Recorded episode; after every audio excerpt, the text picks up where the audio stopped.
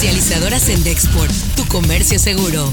Presenta Notigape, el podcast La Mañanera prácticamente en todo el territorio nacional han llegado las vacunas para que se atienda primero a los eh, médicos, enfermeras, trabajadores eh, del sector salud que están en hospitales COVID. El propósito es vacunar en tres días a más de 400 mil trabajadores del sector salud. Va a llegar la semana próxima otro envío de Pfizer de más de 400 mil dosis. Entonces, en aplicándose la vacuna, es una responsabilidad de cada uno de los dos países garantizar que todos los trabajadores, independientemente de su condición migratoria, reciban la vacuna.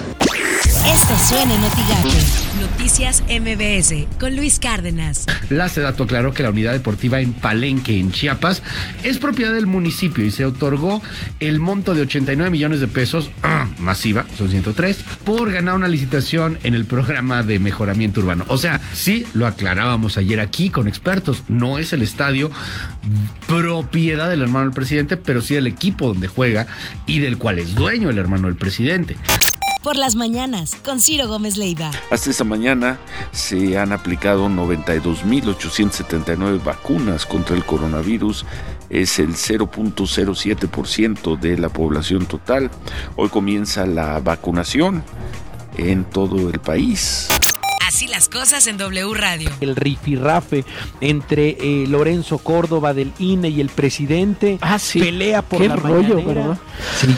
AMLO y el presidente del INE se enfrentaron ayer por la suspensión de la transmisión de las conferencias a partir del 4 de abril. Del cállate chachalaca, ahora AMLO acusa censura. Editorial Notigape con Martín Cifuentes. Ya hay vacunas en Tamaulipas, no en la cantidad que se requiere ni suficientes, pero cuando menos ya se inicia el tan ansiado y esperado proceso. A partir de este día se estará vacunando contra el COVID a más de 19 mil trabajadores de la salud de Tamaulipas, 14 mil 600 de instituciones federales como IMSS, ISTE, Pemex y otros 4 mil 800 se van a aplicar a personal de salud del Estado, aquellos que laboran en los hospitales de Tampico, Madero, Victoria, Reynosa, Matamoros y Nuevo Laredo. Aquí no debe haber corrupción ni tráfico de influencias. El tema de la vacuna en Tamaulipas debe ser casi sagrado. Estas son las portadas del día de hoy. El Mercurio de Tamaulipas admite SED que 25.000 alumnos se quedaron sin calificación.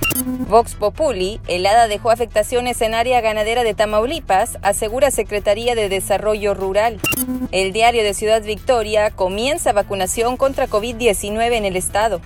Milenio, a lo caballero y amigo que ama a Estados Unidos, Trump ante el muro. El Universal, incompleta, carpeta Lozoya Odebrecht. Excelsior, 2020 cerró con 647 mil empleos perdidos. Notigape, incrementos en canasta básica podrían darse a fin de mes. Así lo afirmó el vocero de la Central de Abastos de Reynosa, Santiago González. Pero como venimos de un mes de alto costo, pues eh, normalmente en años anteriores el mes de enero tendía a bajar un poco los precios. Sin embargo, no se ha manifestado todavía.